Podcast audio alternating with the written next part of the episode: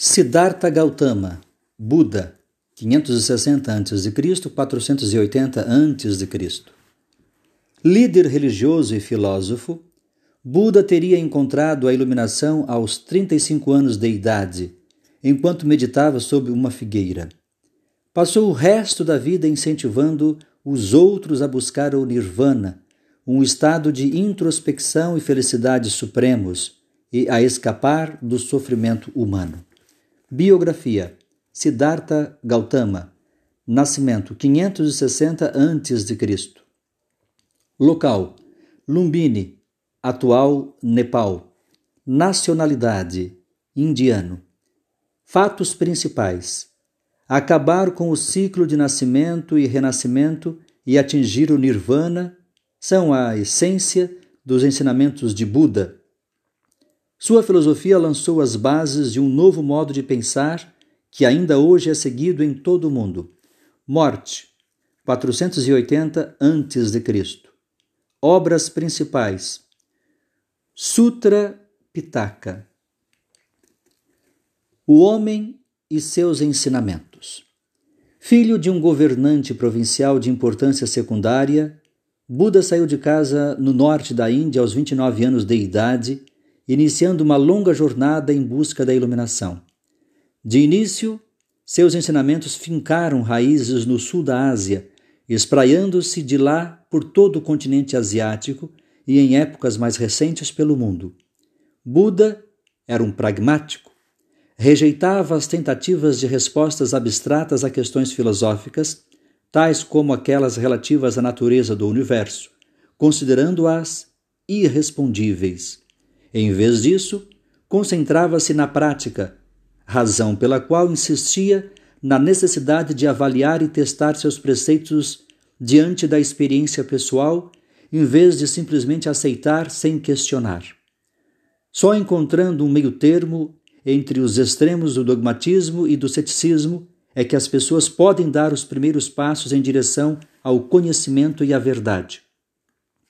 De acordo com Buda, a vida gira em torno de um ciclo perpétuo de nascimento e renascimento e é dominada pelo sofrimento.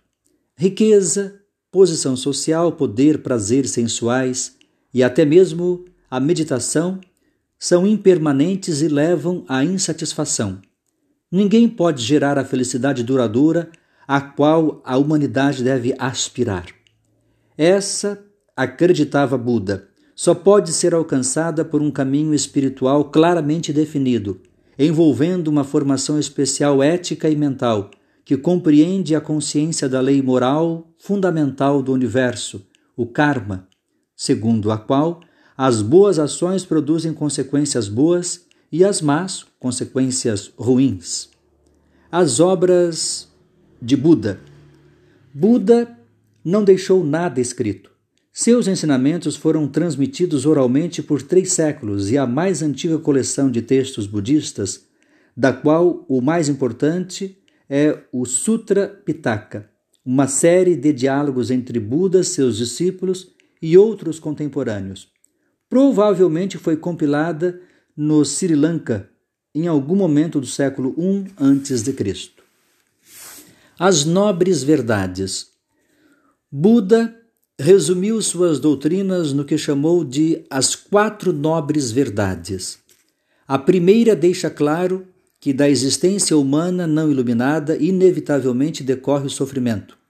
A segunda explica o que causa essa condição e de que modo a meditação, a reflexão e a experiência direta associam-se para ajudar a compreendê-la.